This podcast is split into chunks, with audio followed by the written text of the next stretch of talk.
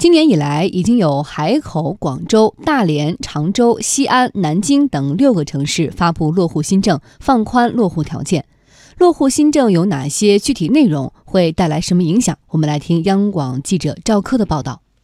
新年伊始，各地方城市放宽人才落户条件限制的消息不断。仅在上周内，就有南京、常州、西安三城发布文件调整落户条件。西安明确。具有本科以上学历的可以不受年龄限制落户，具有本科以下学历的年龄在四十五岁以下也可以落户。此外，所有在校学生都可以到西安落户。放宽落户年龄限制的省会城市还有广州和海口。上个月，广州市将引进学士、硕士和博士人才落户的年龄限制，分别从三十五、四十、四十五调整到四十四、十五、五十岁。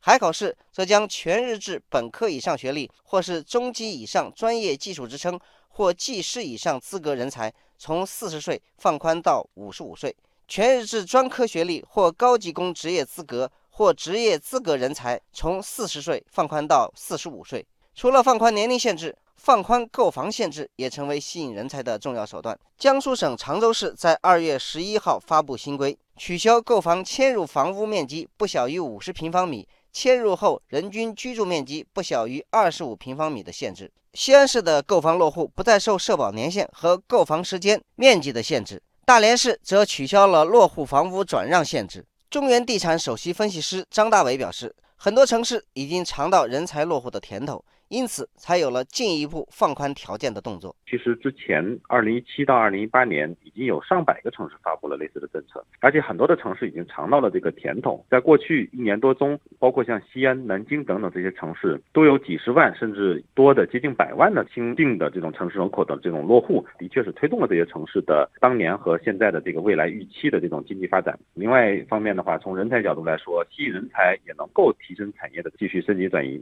不过，也有将购房落户的条件进一步收紧的。二月十四号，南京市政府公布新办法，规定在南京买房，面积每满一平米记一分，但加分最高不超过九十分。而在修订前，购房加分最高是不超过一百分。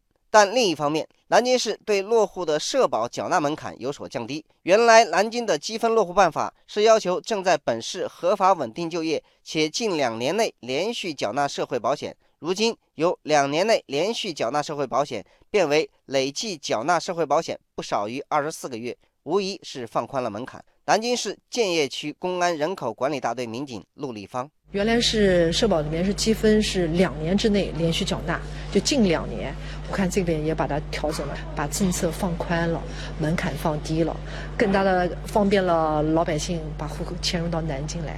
积分落户呢，就是说很大程度上方便了一些确确实实在南京工作的，为南京我们这个城市做了很大贡献的这些人，其实我们也很欢迎他们到南京来落户。